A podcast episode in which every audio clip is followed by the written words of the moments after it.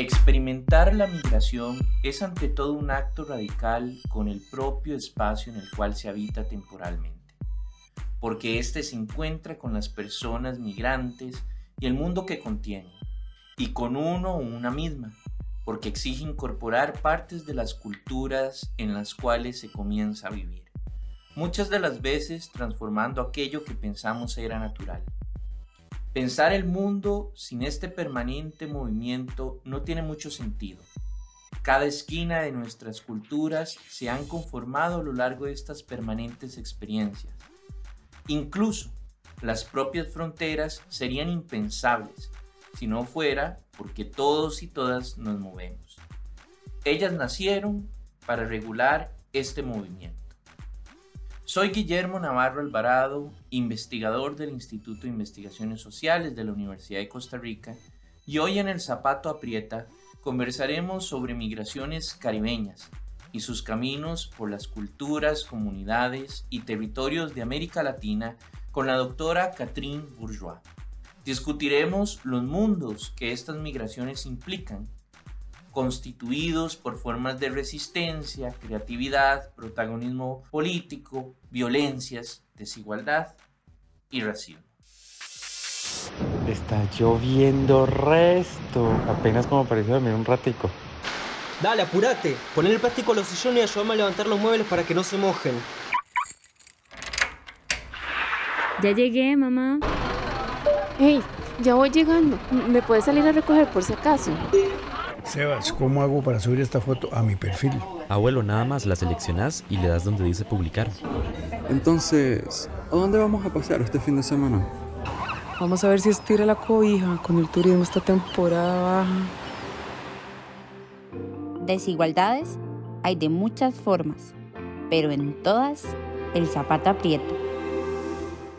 Gracias Guillermo por recibirme en el Zapato Aprieta. Soy Catherine Bourgeois, soy antropóloga, soy de Bélgica. Trabajo especialmente los temas de fronteras y de migración en dos espacios. El primero, donde hice mis estudios doctorales, fue en la frontera dominico-haitiana, en el Caribe, donde me dediqué a estudiar qué tipo de relaciones se establecen entre la población haitiana y la población dominicana en la zona fronteriza, ¿no? Y cómo en esas interacciones diarias se van reproduciendo también fronteras sociales, simbólicas, eh, raciales, todo eso pues en ese espacio de frontera. Ese es un primer gran tema de mi trabajo, lo que me ha llevado a trabajar con el tema de la migración haitiana en República Dominicana. Y hace ya tres años ahora empecé a trabajar en México con la migración haitiana también, ¿no? Como siguiendo a la migración haitiana, llegué a México y aquí trabajo sobre todo en cuanto a sus trayectorias desde Haití hasta México, sus dificultades sobre las políticas migratorias mexicanas también, en particular trabajo sobre la política de refugio y de asilo, ¿no? en tres ciudades de, de, México, en Tijuana, que es la frontera norte, en Tapachula, en la frontera sur, y en Ciudad de México. Y me enfoco especialmente en ese grupo nacional que es el grupo haitiano. En mi trabajo no solamente hago investigación, sino que también colaboro muy de cerca con algunas organizaciones de apoyo a las personas migrantes, tanto en Haití, República Dominicana, como también en México ahora. ¿no? Y colaboro también como intérprete, que muchas veces es necesario eh, como para que las personas puedan explicar en su propio idioma lo que le está pasando y que el otro, sea funcionario, sea abogado que esté delante, pues pueda entender bien. Entonces ahí mi papel. Gracias, Catrín, por acompañarnos. El día de hoy conversaremos sobre migraciones haitianas en América Latina y el Caribe, un tema amplio, complejo y diverso en el cual parece que nos enfrentamos a titulares de la prensa sobre crisis, riesgo y peligro, acompañado de fotografías chocantes en los últimos tiempos. Sin embargo, el día de hoy intentaremos superar las barreras del miedo para entender mejor a estas mujeres y hombres que cruzan, se establecen y transforman los mundos en los cuales vivimos. Invitamos al público que nos escucha a seguir nuestras redes sociales encontrándonos como Instituto de Investigaciones Sociales en Facebook y demás redes, así como a escuchar nuestros distintos podcasts en Spotify y visitar nuestra página web is.ucr.ac.cr. Regresando a nuestro tema, se estima que solo en 2021, en medio de la pandemia del COVID-19, se registraron 133.726 personas migrantes en condición irregular que cruzaron la selva del Darién, frontera entre Colombia y Panamá, con el objetivo de llegar a los Estados Unidos de América y Canadá.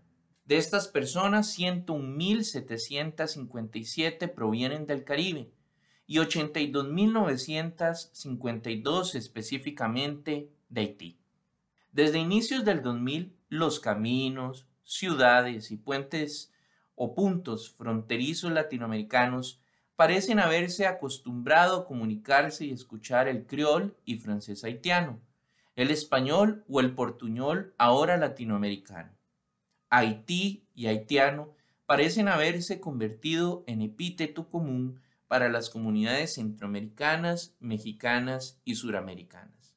¿Quiénes son los haitianos que transitan las Américas y el Caribe, Catrín? Hay una gran diversidad entre la población que migra. Los haitianos y haitianas que transitan las Américas, pues hay tanto individuos solos como también familias, ¿no? Hombres, mujeres, niños, niñas. Y vienen de todas las zonas ya de Haití.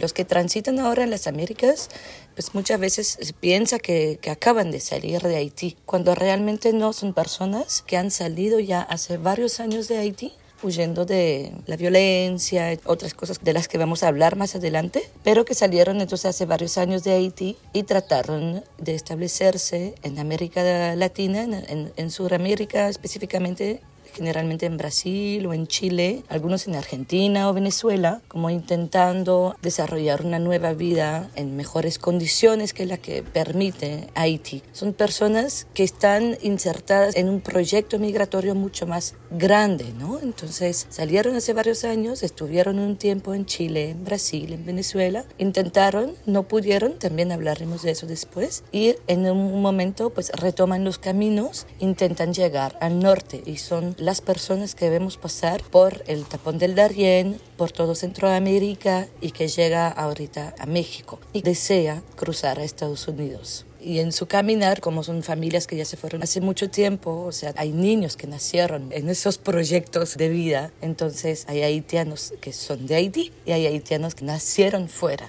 de Haití, que nacieron en Chile y en Brasil generalmente. En este contexto migratorio, la relación entre Haití y República Dominicana es un tema que siempre se presenta cuando hablamos de migraciones caribeñas. ¿Podrías describirnos a grandes rasgos la historia de esta relación migratoria?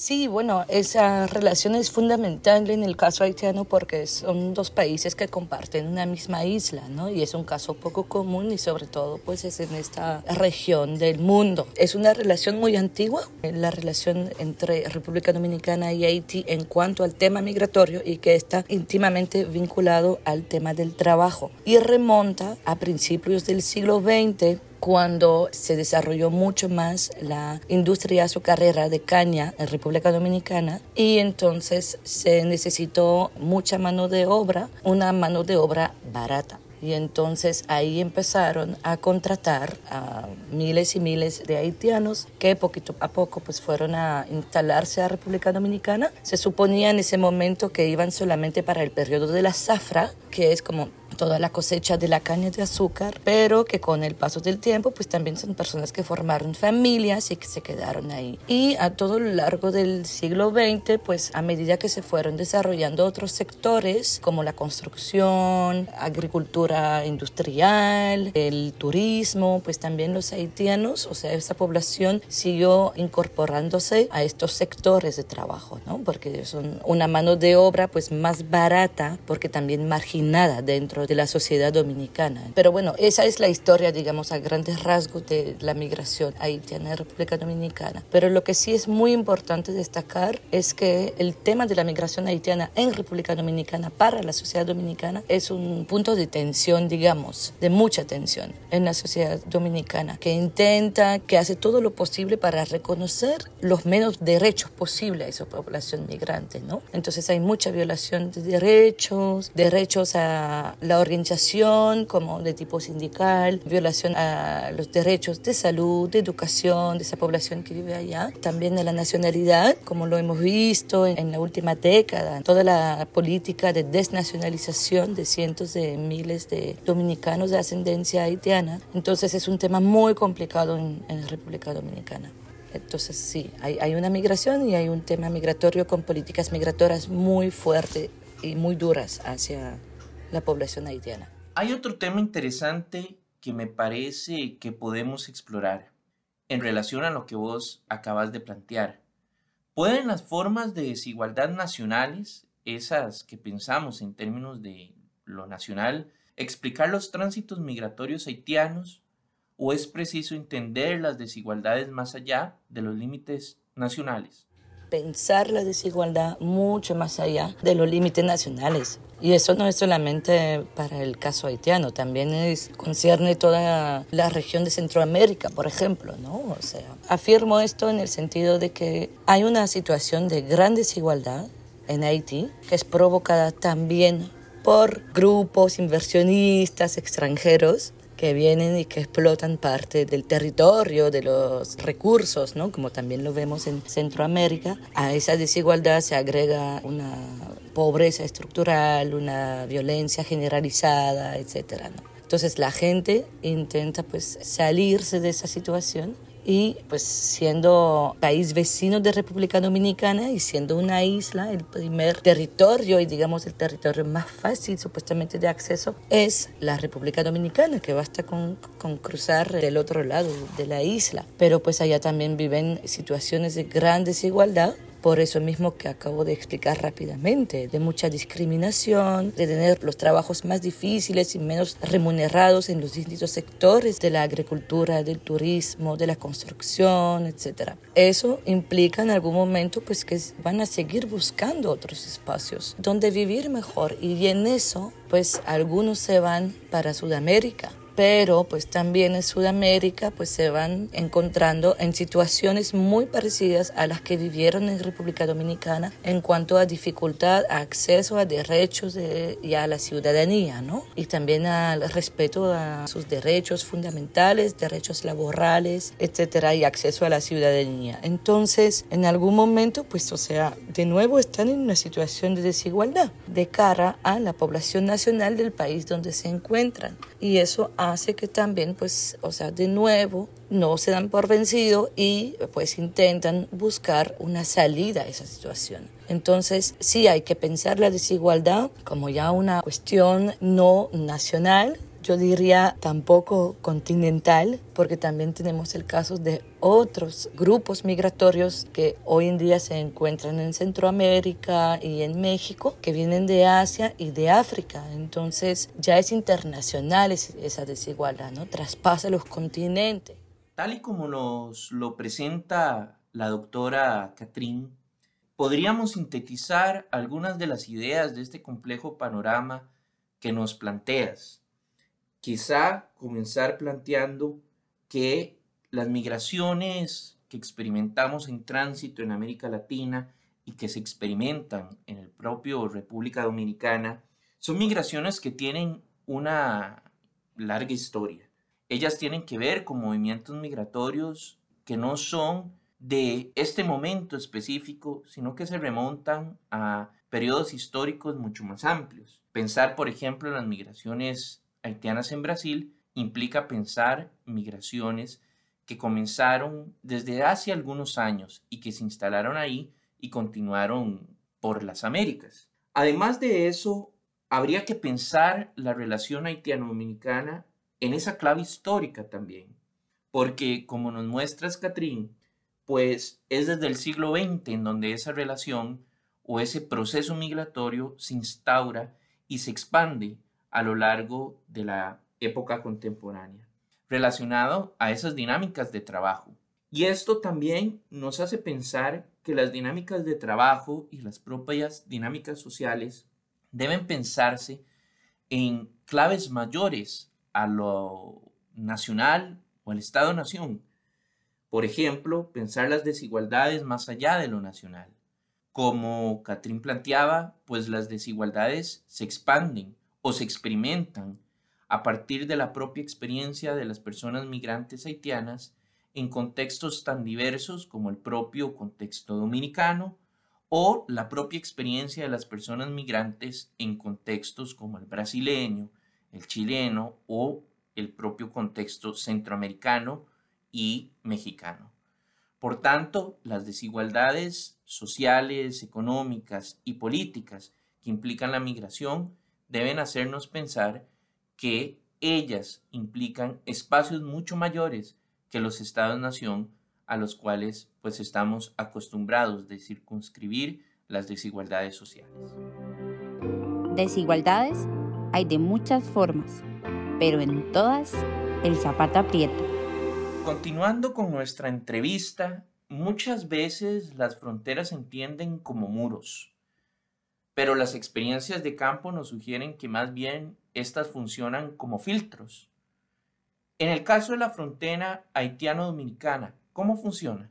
Sí, Guillermo, exacto. O sea, la frontera juega el papel de ese, filtro, ¿no? El filtro de frenar, de impedir el paso a algunos y el, papel de dejar pasar a otros y a los puestos fronterizos entre República Dominicana y Haití pues también funcionan de la misma manera. Bueno, les voy a contextualizar rápidamente esa frontera que pocos conocen. Es una frontera de más o menos 380 kilómetros de largo que divide la isla de norte a sur y bueno, yo trabajo específicamente en la frontera norte de esta región, donde se encuentra uno de los más grandes puestos fronterizos, que es el de Guanamat en Haití y Dajabón del lado dominicano. Y ahí también el puesto está constituido de un puente, lo que marca bien también que la frontera, pues además, o sea, si bien la pensamos muchas veces como muro, pues también son espacios de creación de relaciones, ¿no? Y que en este caso están simbolizados por el mismo puente, porque atraviesa pues un río fronterizo, como en muchas otras regiones fronterizas del mundo, hay un puente que une ambos lados, ¿no? En esta zona, el puesto fronterizo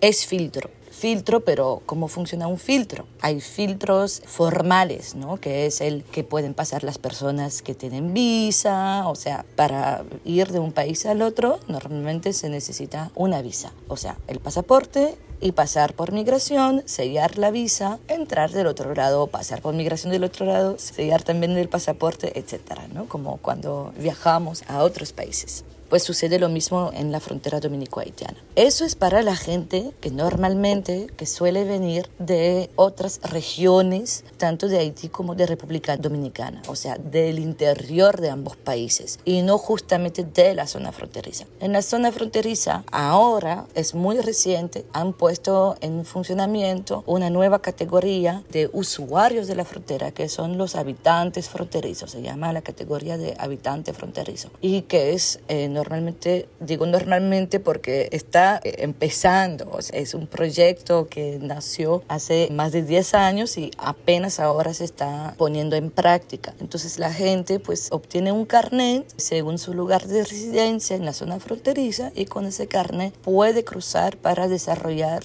actividades comerciales, eh, culturales, etcétera, del otro lado de la frontera. ¿Ok? Esa es como, digamos, la regla. Pero las reglas no lo son todo, también están las prácticas de los agentes que están en las fronteras, que son los aduaneros, los agentes de migración y los mismos militares que están ahí y que velan supuestamente por el cruce de la frontera. Y ahí sí vemos realmente de que hay un filtro, pero hay un filtro que no tiene nada que ver con esos permisos oficiales para cruzar, ¿no? Ya sea el carnet de habitante fronterizo o el de la visa con el pasaporte, sino que tiene que ver con la posibilidad de pagar o no una mordida a los militares, a los agentes que están ahí, ¿no? Entonces es un filtro, sí, en cierta medida, y no también porque pues hay muchas maneras de cruzar esa frontera a pesar de los controles justamente porque hay mucha corrupción en esta zona como en muchísimas otras zonas fronterizas. Digamos que volviendo a esa idea de filtro, o sea, esa idea de a quiénes controlamos, ¿no? O sea, quiénes dejamos pasar fuera o más allá simplemente de esa idea de poder pagar o no, pues hay el uso de parte de los militares y de los funcionarios aduaneros y de migración de un conjunto de representaciones sobre cómo son también físicamente los otros los otros, que en este caso pues son los haitianos, ¿no? O sea, tenemos que pensar en qué somos nosotros como grupo nacional y qué son los otros como otro grupo nacional. Y en eso pues, o sea, intervienen muchos factores. Obviamente entre Haití y República Dominicana el factor más importante es el idioma, porque es una isla pero con dos idiomas diferentes que es diferente en Centroamérica, donde pues los países, los distintos países en su mayoría hablan el español, allá no.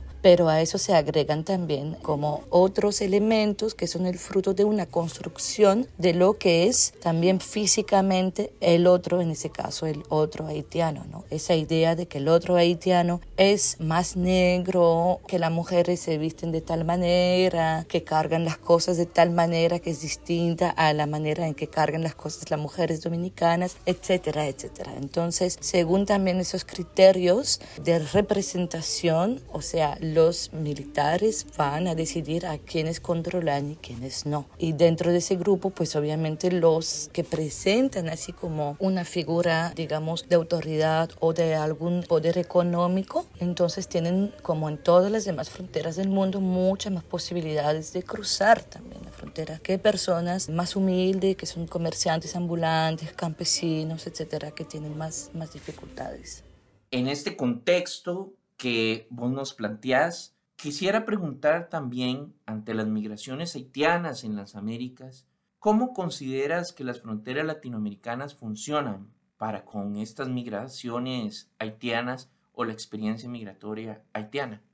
Hasta donde sé, porque tampoco soy especialista de todas las fronteras latinoamericanas, ¿no? Pero hasta donde sé y lo que me han contado pues los haitianos y las haitianas en su trayectoria a través de, de América Latina, bueno, depende un poquito de cada país y de cuáles son las reglamentaciones para poder entrar o acceder al territorio nacional. Hay un punto que es interesante aquí y es que aunque la población haitiana en su gran mayoría tiene un pasaporte y en eso la distingue mucho de la población central centroamericana, por ejemplo, que viaja hacia México y que no suele viajar con pasaporte porque no tiene ese tipo de documentación, los haitianos sí en su gran mayoría tienen pasaporte. Ahora bien, el tener un pasaporte no lo resuelve todo. De hecho, el pasaporte haitiano es uno de los pasaportes que menos posibilidades tiene de acceder a otros países sin visa. Cuando viajan de Chile, de Brasil hasta México, pues tienen que cruzar las fronteras de ocho, nueve países, ¿no? Más o menos. Pero eso sería entonces tener también ocho, nueve visas. Y la visa, aunque la puedan pedir, técnicamente pocas posibilidades tienen realmente de obtenerla. Entonces la gente no solicita la visa porque sabe que es una pérdida de tiempo porque nunca se la van a otorgar. Entonces, pues cruzan por lugares donde o tienen que pagar a alguien que los cruza o tienen que pagar a agentes, como les acabo de decir en el caso dominicano, gente de migración o a militares que están en esas fronteras, ¿no? Para dejarlos cruzar. En otros lugares, como es el tapón del Darien, pues ahí, además de las personas que los llevan en barcos desde eh, Necoclí hasta el Darien, bueno, ahí tienen que también pagar. No es el derecho a pasar porque, o sea, no sé cómo llamarlo, ahí, tenemos que pensar eso, ¿no? Pero tienen que pasarle a grupos del crimen organizado que controlan todo el territorio de la selva del Darién entre Colombia y Panamá. En Panamá son trasladados en su mayoría hacia la frontera con Costa Rica, de a poquito, porque bueno,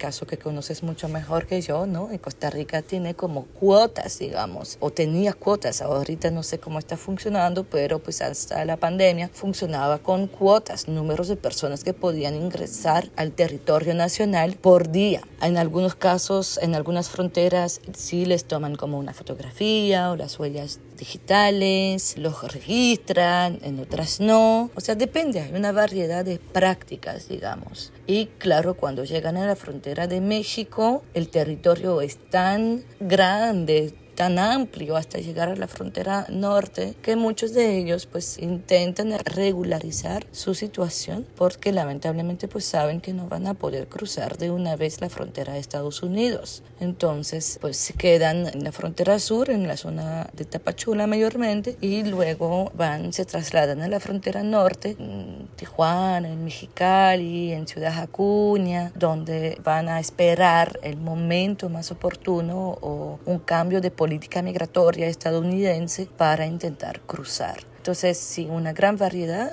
pero lo que sí hay que recordar es que todos esos cruces de frontera, además de los cruces de los países, son situaciones de mucho riesgo, muy peligroso para las personas y ese riesgo está provocado por las políticas migratorias que impiden a las personas viajar de manera segura, conseguir una visa. Si todas esas personas pudieran conseguir una visa para llegar a Estados Unidos o a México, volarían comprarían boletos de avión y le saldría más barato que los miles y miles de dólares que van juntando, implicando su familia, vendiendo terrenos, todas sus pertenencias para asegurar un viaje que se está volviendo cada día más peligroso. Y ese es el resultado de las políticas migratorias. Ya para finalizar, gracias a Catrín por este esfuerzo pedagógico de síntesis que nos ha mostrado muchísimos de las dimensiones de las migraciones caribeñas y haitianas particularmente.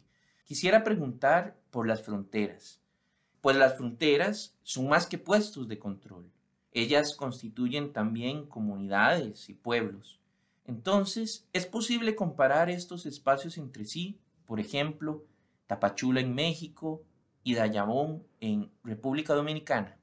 Quiero sí insistir en que justamente pues las fronteras también son espacios de encuentro espacios donde pueden nacer otros tipos de relaciones, otras interacciones, intercambios culturales, económicos, sociales. En el caso de la frontera dominico-haitiana que conozco muy bien, pues son justamente espacios donde se dan mercados fronterizos, donde también se dan muchas parejas mixtas, intercambios culturales. Entonces, a pesar de las grandes dificultades y de la discriminación hacia los haitianos que está muy presente en la República Dominicana. O sea, así también como hay espacio de creatividad y de encuentro. Ahora, pues para comparar es más complicado porque pues también hay que comparar cosas más o menos parecidas. En ese sentido, Tapachula y en México, que es una ciudad en la frontera sur de México con Guatemala, y Dajabón, en la zona fronteriza dominicana, pues son ciudades totalmente distintas. Ya de por sí son muy distintas en cuanto a su población. También hay que pensar que eh, si bien Dajabón recibe migrantes, o sea, recibe migrantes que son migrantes jornaleros principalmente, o sea, personas que cruzan en la mañana, van a trabajar y en la noche o unos días después se regresan a su casa que está del otro lado de la frontera. Mientras Tapachula se está convirtiendo en una ciudad fronteriza internacional con personas que llegan no solamente de Guatemala, sino de todo el continente y también de Asia y también de África. Entonces son ciudades que sí tienen como cosas similares y pienso en particular justamente la migración jornalera de guatemalteco hacia México a ese espacio de intercambio comercial que siempre se ha dado en la zona surreña de, de México, en la zona fronteriza con Guatemala, pero también a nivel, digamos, de migración sí es distinta, o sea, porque ahora enfrenta una migración internacional Tapachula y que numéricamente es muy importante. Y eso lleva a que haya un montón de organizaciones civiles, internacionales que están presentes en Tapachula para gestionar la migración, algo que no vemos en un lugar como Dajabón. Agregaría que, o sea, comparar sí, pero tenemos que mirar siempre las escalas cuáles son las escalas de que estamos hablando, ¿no? De una pequeña ciudad, de una gran ciudad. O sea, cómo comparar Tapachula con Tijuana, por ejemplo, que es otra ciudad fronteriza mexicana, pero en el norte, con otra frontera, que es Estados Unidos. Entonces, cuyo aparato de control está mucho más desarrollado que lo que está desarrollado en la frontera sur, ¿no? Muchas gracias a la doctora Catherine Bourgeois por este esfuerzo de síntesis, por acercarnos más a las realidades, los mundos y los contextos que las migraciones caribeñas y haitianas nos enseñan en los contextos latinoamericanos y globales. Agradecemos a la doctora, al equipo de comunicación del Instituto de Investigaciones Sociales y a quienes nos escuchan por este espacio invitándoles a la vez a descubrir los mundos migratorios de los cuales hemos discutido hoy. Les invitamos a seguir las redes sociales del Instituto de Investigaciones Sociales en Facebook. Nos pueden encontrar como Instituto de Investigaciones Sociales, así como en Spotify y en el sitio web is.ucr.ac.cr. Nos pueden escribir con dudas, consultas y comentarios. Soy Guillermo Navarro nos encontraremos pronto. Hasta luego.